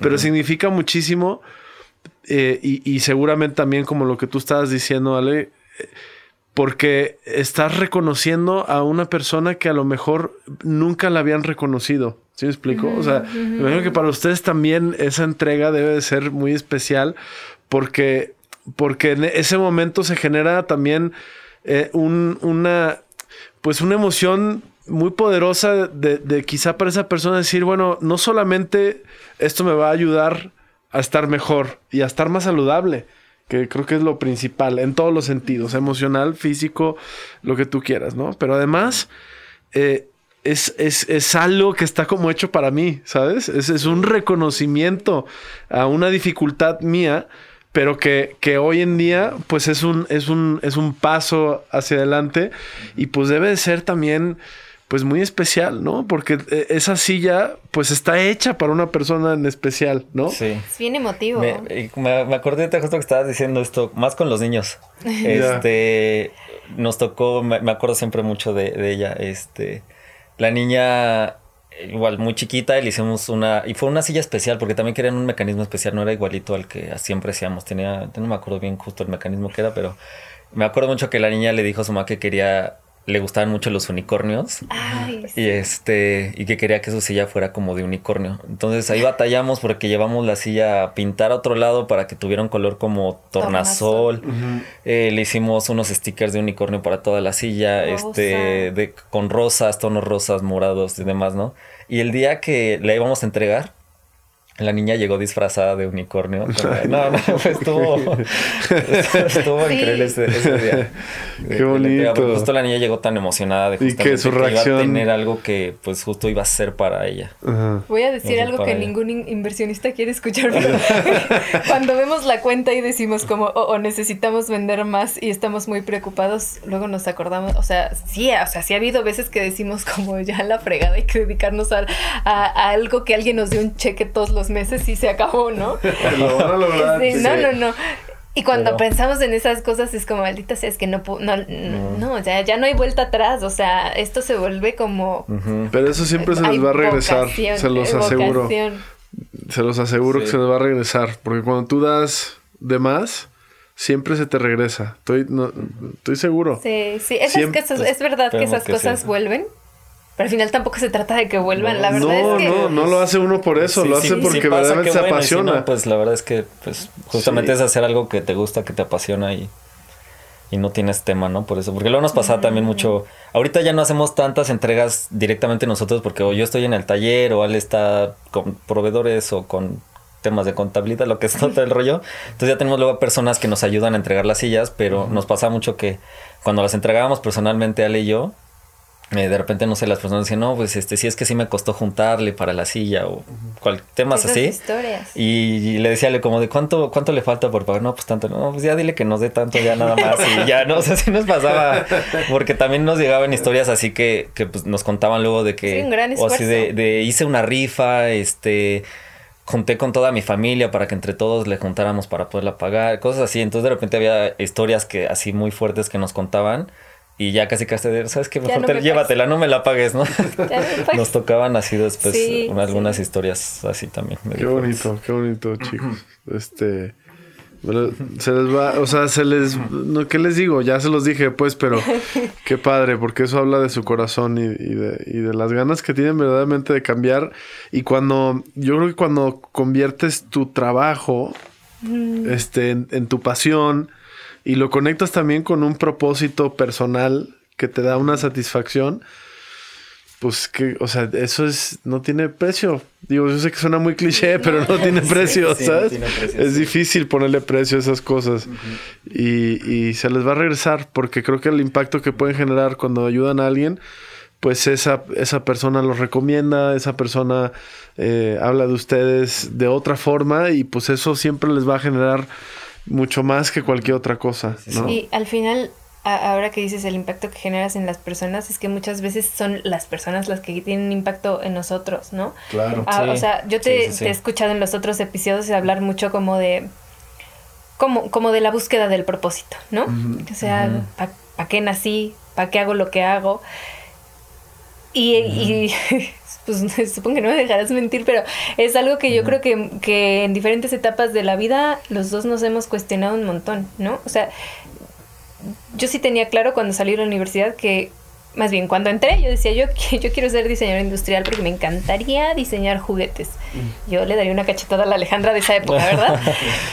Cuando salí un buen tiempo me dediqué a diseñar muebles, muebles muy fancy, ¿no? Así como amueblábamos casas que pagaban mucho dinero por ser amueblados. Trabajamos en el mismo lugar antes, antes de empezar. Entré yo a trabajar justamente en ese mismo lugar de muebles. Me salí y como a los dos, tres meses entró Ale. Entonces tuviste más tiempo que yo. Yo estuve muy poquito tiempo. Yo estuve como tres años. Y era, o sea, era muy divertido, era satisfactorio. O sea, sí era satisfactorio, pero había así como una piececita que no acababa de embonar y, y yo creo que no acababa de embonar porque de alguna forma no, no empataba del todo con, con los valores que para mí eran importantes, ¿no? Pues sí, me gustan mucho los muebles, me gusta mucho diseñar, pero no estaba ese ingrediente humano que esto que, que pasó, o sea, no diría por casualidad, pero, pero sí yo creo que el universo nos fue llevando por este camino que lo vino a completar, ¿no? Yo, yo platico mucho platico mucho con mis papás y con mi novio respecto a esto es que si yo no tuviera un PDM para el cual despertar todos los días y saber que, que esa chamba que voy a hacer y que a veces me voy a desvelar y que a veces voy a estar estresada y así significa algo para alguien, algo más importante, ¿no? Algo muy importante, pues a mí me costaría trabajo, ¿no? O sea, el encontrarle propósito a través de los otros, al final es un autorregalo, ¿no? O sea, ellos te lo devuelven de esa manera. Qué bonito, qué padre. Porque sí, estoy de acuerdo que. A ti te pasa un chorro. También. A mí me pasa muchísimo, muchísimo. Y, entiendo perfectamente lo que dicen, porque este, no, no dejas de aprender así. Y, digo, yo, no sé, uno hace muchas tareas, hace muchas cosas, ¿no? Pero cuando tienes esa, ese intercambio, eh, te das cuenta que, no eh, puedes estar haciendo esto mucho tiempo, ¿no? Y creo que eso es cuando te das cuenta que las cosas tienen un propósito. No sé, por lo menos en mi caso. Cuando sucede ese, justo ese efecto, que cuando eh, recibes algo eh, a cambio y no porque estás esperando algo a cambio, pero recibes algo eh, inesperado a cambio y, muy satisfactorio y que te nutre. Te llena con eso. Te, eres pleno. Bueno, yo por lo menos así me siento, ¿no? O sea, cuando hago mi trabajo y cuando entrego estos reconocimientos y estos agradecimientos, cuando le ayudo o le ayudamos a alguien a través de los productos, sobre todo en, en OmniLife, amigo, en Chivas pasa de diferente forma. Este, eh, esa retribución me, genera un sentido de propósito, me hace sentir útil hacia el mundo, me hace sentir que... Y, creo que eso es, yo, bueno, yo creo que se lo recomiendo a todo el mundo, ¿no? Porque, porque sí, sí, sí. Y, y, esto que tú decías de los muebles, aunque yo creo que no, no está muy, muy diferenciado lo de los juguetes a esto. Digo, esta silla de ruedas con disfrazada o, revestida de unicornio, pues imagínate, es mucho más poderoso que un, que un juguete, ¿no? O sea, es, algo que verdaderamente le transforma la vida a una niña. Entonces no está tan lejos y, y, este, y me encanta que hayan contado su historia porque me parece que es, es un gran ejemplo de cómo, de cómo cómo es una historia de, emprendimiento, aunque ya la palabra emprendimiento está así como tan, tan, ajá, ¿no? Está como tan, tan reciclada. Para mí ese es un emprendimiento que sucede de una manera muy especial, ¿no? Porque algo que estaba pensando, dije, les voy a preguntar, ¿cuántos de sus compañeros de ese proyecto siguen haciendo algo, este, continuaron? O sea, de, de todo, Tres de ellos siguen haciendo. De ese proyecto como tal, ninguno. Ah, bueno. O sea, como de ese, según yo no. Pero en nuestra generación, ¿no? Hay, hay un par. Ajá, bueno, que tengan emprendimientos, sí, hay... Sí no, no emprendimientos, pero o de, sea, ese proyecto, de ese proyecto en particular. Sí, de ese proyecto en particular ninguno. ¿Sabes? Y, y, y, yo no estoy diciendo ni lo estoy criticando porque ni los conozco, pero ¿dónde andan? ¿Sabes? exacto, compañeros de, de Ali Javier, este... saludos. Este, ¿qué están haciendo? ¿No? O sea, como que, ¿qué están haciendo? Y si, primero es como si son felices, y si lo que les hace. no nos vas a dejar ah, Exacto, bueno, perdóneme, discúlpeme, pero. pero, pero sí, porque. Eh, y, y, me pongo algo que es fundamental en el, en el, día de hoy, y perdón que me ponga filósofo, pero creo que eh, está, tiene mucho que ver con su historia y con lo que estamos hablando. Pero vamos a, a, las universidades, los que tienen oportunidad, vamos pensando que nos vamos a convertir en ingenieros o en abogados o en y, no necesariamente creo que terminamos de entender qué significa estudiar una carrera y cómo ponerla en función de verdaderamente hacer un cambio cuando también hay, hay tantas cosas. O sea, ustedes se dieron cuenta que había una necesidad gigantesca y una oportunidad de negocio. ¿Por qué no decirlo así también? O sea, un mercado desatendido que además eh, eh, al atenderlo, pues puede convertirse en algo muy abundante, ¿no? O sea, muy atractivo eh, como negocio. Y estoy seguro que les va a ir muy bien, este, simplemente por escucharlos. Pero, pero estás encontrando como todos los elementos, los ingredientes de algo que, que requiere de tu conocimiento, requiere de, de, tu, de tu tiempo. Y este, y yo no sé si todo el mundo eso lo tiene muy claro, ¿no? Por eso vuelvo a preguntar la pregunta. Es de sus compañeros que participaron en ese proyecto y son todos graduados ingenieros, ¿qué están haciendo? Seguramente la mayoría muebles. ¿Cuántos no andan diseñando muebles, no? Y, no está mal. No, nadie, no voy a juzgar a alguien que hace muebles. Yo, este, qué padre, qué bonito, ¿no? Pero, pero ¿cuánta gente no está compitiendo por venderte un mueble? ¿Cuántos no están diseñando un mueble? Cuando hay tanto, no sé, hay tantas soluciones, y tantas otras vertientes que si no las exploras y no les das el, la oportunidad, como ustedes le dieron la oportunidad, porque fue un proyecto que los fue llevando, más 30 prototipos de una silla, para llegar a lo que está en el video, que está increíble. O sea, es, es algo que lo ves y, y dices wow, ¿no? O sea, digo, no sé si les pasa ver el primer prototipo y luego ver dónde están ahora y, todo, lo que han avanzado. Todavía tenemos el primer prototipo porque justo no lo hemos querido tirar por como ver ese de B, o sea, ve con qué empezamos y nos, nos, da, nos trae mucho recuerdo. Esto que dices, creo que, o sea, la parte educativa y, y es es medio que poderoso y creo que estamos en esta, estamos medio de la misma generación estamos como en esta generación que vino a romper entre el es que tienes que ser abogado, doctor o maestra porque necesitas tener un, o sea, necesitas hacer carrera en una empresa y sostener a tu familia, comprarte una casa, tener un perro, ¿no? Muchos hijos. A esto que está pasando ahora, en, en donde no importa si eres pues, diseñador industrial o, o, se me olvidó, te dedicas a los medios, eh, puedes cambiar el rumbo en cualquier momento. O sea, honestamente sí, nuestra carrera diseño industrial sí tiene mucho que ver pues con que diseñamos productos, ¿no? Pero al final de nosotros de discapacidad de, ergonomía, algo sabíamos, pero no lo que sabemos ahora. Eh, hay, hay, un montón de temas en torno a lo que hacemos ahora, para lo cual no tuvimos educación formal como que alguien nos haya dado un, título de felicidades, te graduaste, eres diseñador de silla de ruedas, ¿no? Pues, pues no, ¿dónde estudias eso? Entonces, en el camino nos topamos un chorro de gente, pues que yo diría que son son así como los autores de mucho de lo que hacemos ahora, que nos dio la mano. O sea, un, un, yo me acuerdo mucho cuando te cuenta Javi que, que le poníamos llantitas de carretilla en las sillas casi casi, pues es que era lo que estaba en la mano, ¿no? O sea, nos íbamos a dar la vuelta en, en las ortopedias, nos íbamos a dar la vuelta en las tiendas de sillas de ruedas y como que sentíamos que no nos abrían mucho la puerta y pues a lo que encontrábamos lo ocupábamos para resolver. Y un día yo dije, pues nada, perdemos con escribirle a esta impresota que le hace las llantas a, a, todas las marcas muy maravillosas de sillas de ruedas. Ellos les fabrican, ¿no? Tienen una empresa gigantesca. Y este, y yo dije, pues les voy a escribir a ver si me quieren vender. Y les escribimos y primero nos contestaron como necesitas poner una orden de por lo menos 100 llantas. Y yo dije, no, pues vendo dos sillas al año, ¿cómo voy a comprarte 100 llantas? Sí. Y nada, les, le contamos, le dijimos, oye, es un proyecto, estamos haciendo esto, pues nuestra intención es seguirle, nuestra intención es vender más, pero ahorita no lo armamos, o sea, si hay forma de que tu cantidad mínima ordenar sea más chiquita, estaríamos agradecidos eternamente. Y dijimos, nos van a mandar a volar. Y pues no. O sea, nos dijeron que sí. Esa, esa fue como la primera abierta de puertas gigantesca que nos dieron, ¿no? Porque eso o sea, eso lejos de, darle un salto como visual a lo que ofrecíamos a los clientes, bueno, es algo más seguro, es algo que está diseñado para una silla de ruedas. porque no se derrapa, porque resiste, no, se, no se derrite. Eso te da un, grado de confianza mucho mayor para hacer cosas, ¿no? Como el nivel de emprendimiento de que le pierdas el miedo a acercarte a la gente, de hacer alianzas en otros lados, de... Y eso, puta. Y pues, de preguntar. Exacto. No, porque a lo mejor te hubieras... Sí, a lo mejor te hubieras quedado, no, 100, dices, ah, ya, pues ya.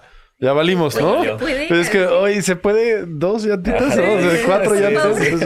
Esa fue la primera. Y, y, de ahí como que le agarramos confianza y se nos abrieron más puertas. La segunda fue, y, y, esta fue una invitación que, que podemos, podemos decir. Lo que quieran. Sí, sí. nos invitaron a un evento del Teletón, ¿no?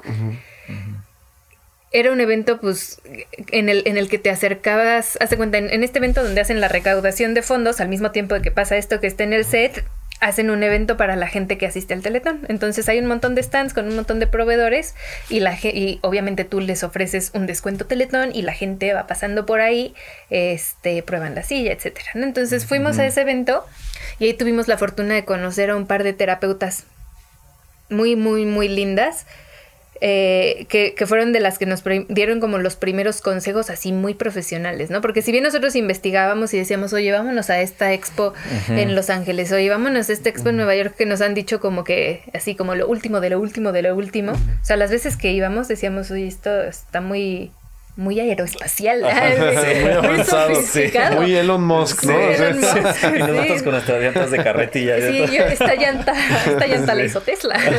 Entonces, eh, pues, ya teníamos esa abierta de ojos de que sí existía algo muy sofisticado en el mercado, pero que nuestro mercado difícilmente, difícilmente estaba diseñado o sea, como Qué bonito, qué padre, pero... Pero cuesta 500 mil pesos, ¿no? O sea, sillas de 500 mil pesos, yo decía, ¿a qué hora? ¿A qué hora? Entonces... No es real, no es... es... O para unas personas pues, nada más, muy pocas, ¿no? Está diseñado para el mercado en el que ellos venden, ¿no? Pero aquí en México, pues es que eso cuesta más que un, más que un coche regular. Bueno, este año quién sabe. Y este, esa fue la segunda. La tercera es cuando conocimos a estos terapeutas, ellos nos decían, existe este, hay un simposium que se llama International Sitting Symposium. Literalmente es una semana de cursos donde te enseñan eh, o, te dan como estos avances que están sustentados científicamente sobre las mejores técnicas para ayudar a alguien a sentarse bien. Desde un niño hasta una persona con lesión medular, hasta un viejito, ¿no? Sí, Nosotros no sabíamos que eso existía, o sea... Ahí literal las primeras clases que fue de que te dicen cómo o qué considerar para diseñar una silla. Wow. fue el, así primero, ya y ya llevamos dos años que habíamos empezado y hasta ese y ahí igual abrimos la boca. O sea, el, curso es caro, ¿no? Bueno, la verdad es, ah, no, la verdad es, que no es también. caro. Ale es la, la, verdad es que buenaza para conseguir descuentos y demás. No, descuentos, pero... La, del Excel. Sí, sí. La del Excel. Sí, sí, en ese momento, pues nos acabábamos de aventarnos. Eran como 20 mil pesos o algo así. Sí, pero estábamos pobres, así, estábamos pobres, pobres. Porque acabábamos de, mudarnos de oficina, ¿no? Entonces todo el dinero se había ido de mudarnos de oficina. Y yo les decía, Javier, es que tenemos que ir. O sea, sí o sí tenemos que ir. Y les escribí. O sea, yo, yo vi que había como una beca y les escribí y les dije, hola, somos del tercer mundo. somos un país en desarrollo y tenemos un proyecto así y nos gustaría mucho ir. Bueno, les escribí más cosas seguramente. Pues me contestaron muy rápido y nos dieron una beca y, y, pasó, ¿no? Entonces, esta cosa de tocar las puertas, de acercarte a la gente que sabe más que tú, porque pues cuando empezamos no es que hubiera gente que todos sabían más que nosotros porque no sabíamos nada el acercarte a esa gente y, y, lo que decías, como pues no tener miedo a decir no sé nada o a decir algo en lo que te vas a equivocar, es la única forma de que alguien te agarre y te diga, oye, necesitas ir a este curso de cómo sentar bien a la gente, ¿no? Porque si nadie nos hubiera dicho nada, pues igual seguiríamos haciendo sillas con llanta de carretilla. Entonces, entonces, lo Esa es una gran lección de emprendimiento, en mi punto de vista. Gran, gran lección. el equipo, el equipo. No, y, que tengan porque luego también hay, hay chavos, me ha pasado, y ahora con la Shark Tank que se me han acercado cada vez más gente, que piensan que, que, si pretendes saber mucho del tema y, y, ser el experto, más te va a abrir las puertas. Y yo creo que es todo lo contrario. Digo, ustedes lo están diciendo. O sea, si llega alguien y te dice, oye, ¿saben de esto? Y tú dices, no, ¿no? o sea, a lo mejor a lo mejor te siente incómodo al principio, pues sí, ¿no? O sea, te da pena que en una feria donde hay gente que sabe más que tú, te cuestionen a lo mejor tu producto. Pero si dices, no, no sé, y me encantaría que me, me explicaras pues ve, ve, ve toda la gama de posibilidades que se te pueden abrir, ¿no? Es Ese es el este primer paso para crecer. Justamente ahí es cuando tienes esa oportunidad de... Y, y, y, y, tampoco nadie sabe todo, ¿sí me explico? O sea, hasta el más conocedor, a menos de que sea una eminencia del sentado, ¿no? Pero en realidad, pues todos estamos como en una búsqueda de tener más conocimientos y a lo mejor ellos podrán saber un poco más de algo, pero no saben cómo diseñar una silla, ¿no? O sea, no saben cómo, eh, no sé, este, hacer un diseño y, convertirlo en una, una, estructura y hacerlo plegable y hacerlo, o sea, son, digo, me, me puedo imaginar. Exacto. Oigan, antes de que antes de que cierre y no quiero que se me olvide porque eh, creo que puede ser un ejercicio bien lindo, les quiero preguntar qué porque ya saben que cuentan conmigo, pero nunca sabes quién podría estar escuchando esto y a dónde puede llegar, así como les ha pasado como como eh, lo que acaban de explicar, ¿no? Entonces, eh, les quiero preguntar qué necesitan va a sonar así como muy egocéntrico, pero ¿qué necesitan si pudieras mandar ahorita un mensaje para decir eh, así manifestación, este necesitamos esto y si alguien los quiere ayudar, ¿qué necesitan ahorita para que los ayuden? ¿Está bien formulada mi pregunta o no? Javier tiene carta Santa Claus. Javier tiene una carta Santa Claus. Venimos de un lugar favorito, su lugar favorito. Ajá. Tenemos muchos planes, ¿no? Justamente. ¿Cuántas sillas están haciendo ahorita ya al año? Dijiste que empezaron a hacer dos al, año. Sí, hacíamos. sí, o sea, el primer año hicimos dos sillas. Bueno, sí, el primer año sí. Este año, no tengo el número exacto, pero este, este año hemos vendido. El año pasado fueron 12 al mes. 12 al mes. 12 al mes. Ok. Más o menos. Ok. Entonces, vamos a cerrar. más de 100, más de 120 por ahí. Sí, el año pasado fueron ciento, casi 130, ¿no? Del año pasado. Más o menos. menos. Un poquito menos. Este tenemos justamente eso, afortunadamente cada año ha crecido, o sea, siempre como que cada año casi casi como que duplicamos eh, nuestra producción. Tratamos justamente de este año, empezamos a hacer un chorro de cambios en cuanto a la producción para tratar igual de, de subir. Este, y ahorita justamente tenemos muchos otros planes que queremos pues no solo, bueno, de mi lado, porque dice lector mi carta Santa Claus, porque justamente hay muchas cosas que he querido hacer, porque yo soy siempre el que ando como de, y ahora esta silla le voy a cambiar tal, o le quiero hacer esto y demás. Hay muchas cosas que las mandamos a hacer a otros lados, o que se nos complica mucho a nosotros por justamente procesos ya un poquito más industriales que se necesitan. Y justamente pues empezamos como a tratar ahorita de, equipar un poquito más el taller y tener poco más de maquinaria y herramental como para poder hacer más cosas, no solamente también en las sillas, nos va a ayudar para hacer otro, más equipos de, para diferentes actividades o propósitos, ¿no? Y sí, justamente en la mañana que y yo estábamos platicando de, oye, vamos a hacer esto y quiero cambiar esto de acá y, y todo. Y pues mucho, mucho es tema de, del taller, ¿no? Que meter más este pues más equipo. más equipo. Ok. O sea, para ver, porque tiene, el mensaje tiene que ser muy claro para que si alguien les se, se, mueve y les interesa eh, alguna forma contactarlos a ustedes. O sea, lo que, lo que necesitan es más equipamiento. Eso es así como la... la, Pero yo creo que antes que eso, y más importante, y lo hemos visto desde siempre, muchos como los relaciones o contactos que nos pudieran hacer llegar a más lugares. Mm. Más que eso, yo creo que antes que. Yo antes de poner, yo creo que. Pero son dos cosas diferentes, ¿eh? Sí, claro, claro, claro. Son una cosa aquí porque. digo, no creo que haya. Digo, es más difícil que alguien diga, ah, yo tengo equipamiento justo el que necesitan, porque no, no es muy difícil explicar qué tipo de equipamiento. O a menos de que lo quieras explicar, qué tipo de equipamiento. Pero, si lo que quieren es, digamos, este. Eh, pues sí, eso, ¿no? Contactos que nos permitan abrir, no sé, nuevos mercados, o llegar a más gente pues eso creo que es quizá un poco... Ese tiburón lo tenemos cubierto. También. sí, también. Bueno, este, porque nunca sabes, ¿no? Este, alguien que, que, les quiera este, acercar ese, esa oportunidad, yo creo que seguramente vamos a decretar lo que va a suceder a través de Transmutando. las, las, las, y mira, las personas que han llegado a nosotros así como, como tú, que en general son personas con las que hacemos como un, un clic personal, más, más allá de la cosa del negocio, que es lo que te cuento, ¿no? Raúl, que es esta persona que nos abrió las puertas para vendernos un montón más, este, un montón de terapeutas. al final se vuelven el, nuestro amigo José Luis, el, que fue con nosotros al pitch, él tiene años teniendo una tienda de sillas de ruedas que importa y cosas que se fabrican aquí en México.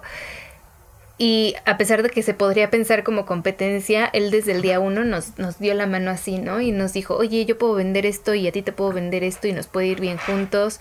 Y el sol sale para todos al final, ¿no? Y más siendo como, pues, teniendo un negocio que tiene esta causa que está volcada sobre el ser humano literalmente, eh, pues el establecer relaciones que, que, tengan, o sea, que tengan sustento más en la persona que en lo que te pueda o no dar alguien, creo que son más valiosas. Y no, nos pasó hace poquito, conocimos a una chica que se llama Isabel, eh, Ah, es la doña del perro, de hecho, del perro que te contamos. Pues y con Isa nos pasa lo mismo que contigo, ¿no? No, no, no Nos tiende de pronto la mano y es como, oye, se nos ocurre hacer A, B, C, D, ¿no?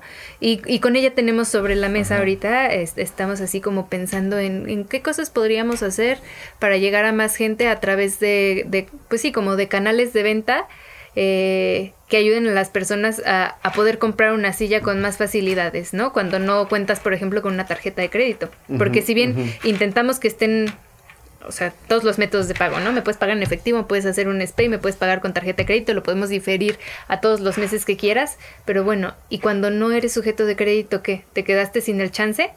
Entonces es ahí donde ahorita estamos trabajando.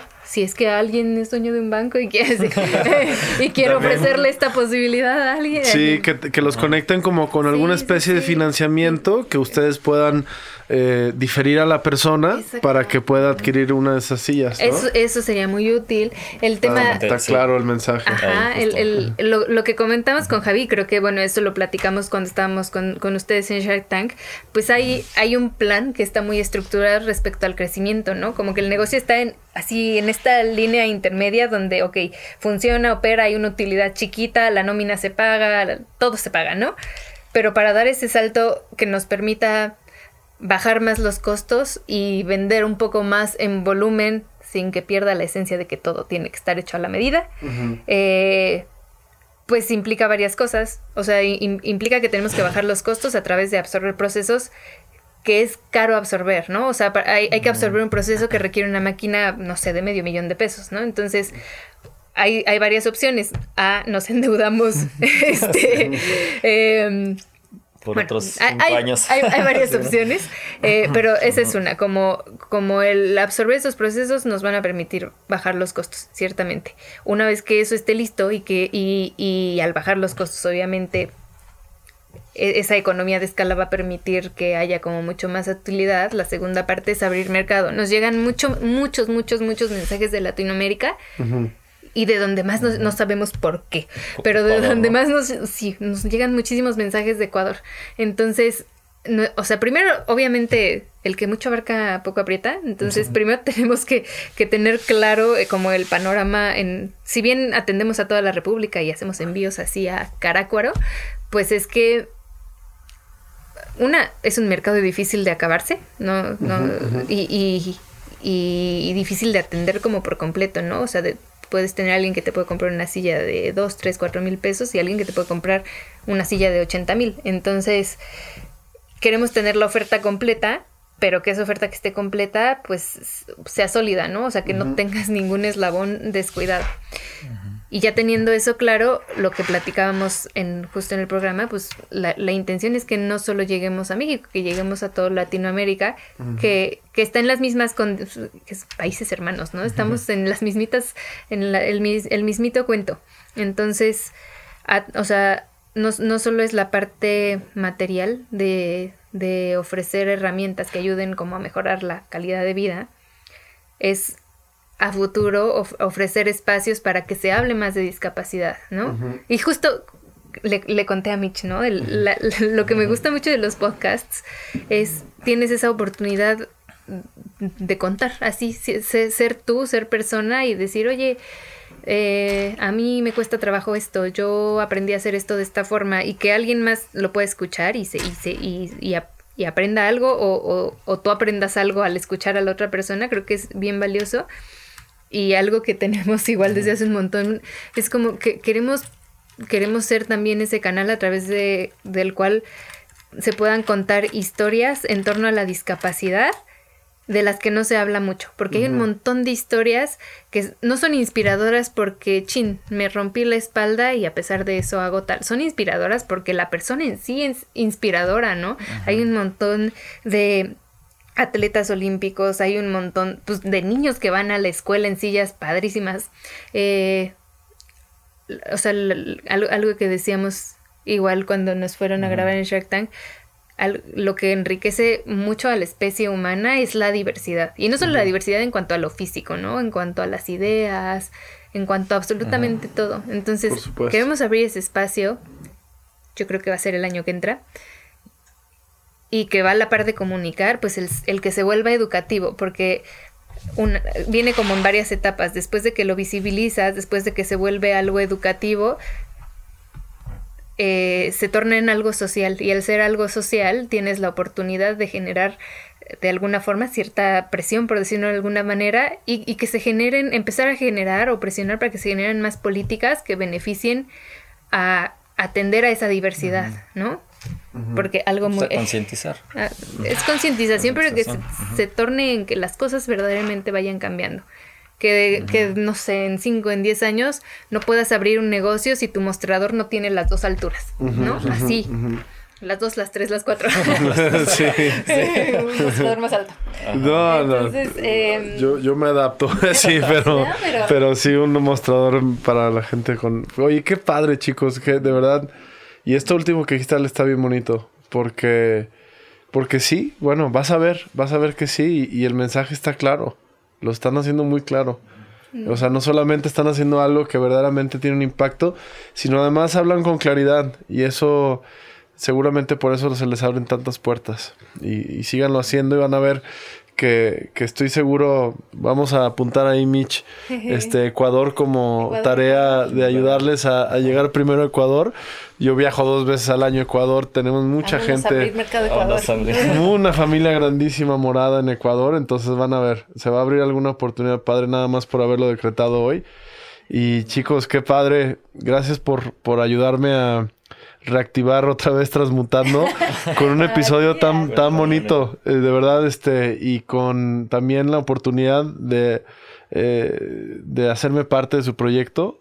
Estoy muy orgulloso de, de que me hayan invitado y este y voy a estar más orgulloso cuando les podamos este ayudar a que crezca todavía mucho más. Nos va a salir este... fregón y vas a andar de gira además en OmniLife en PDM en Ecuador. sí. muchas gracias, chicos. Muchas gracias también a ti, porque la verdad sí nos, o sea, desde que estuvimos con ustedes y demás en todo lo que nos han apoyado y ahorita también estar aquí con ustedes, este nos ha cambiado también mucho en, en nuestra visión de qué poder hacer también, ¿no? Y de verdad, muchas gracias. Con mucho gusto. ¿eh? Y, bienvenido siempre, porque ahorita que dijiste eh, esto de hablar más, me hiciste, me, me, pusiste a pensar algunas temáticas que podría estar padre en Transmutando y que ustedes me pueden ayudar para, para invitar gente que... Ah, claro sí, sin problema. ¿no? Este, no sé, ya lo platicaremos más a detalle, pero muchísimas gracias chicos. A ti, ¿eh? Mucho éxito. Gracias.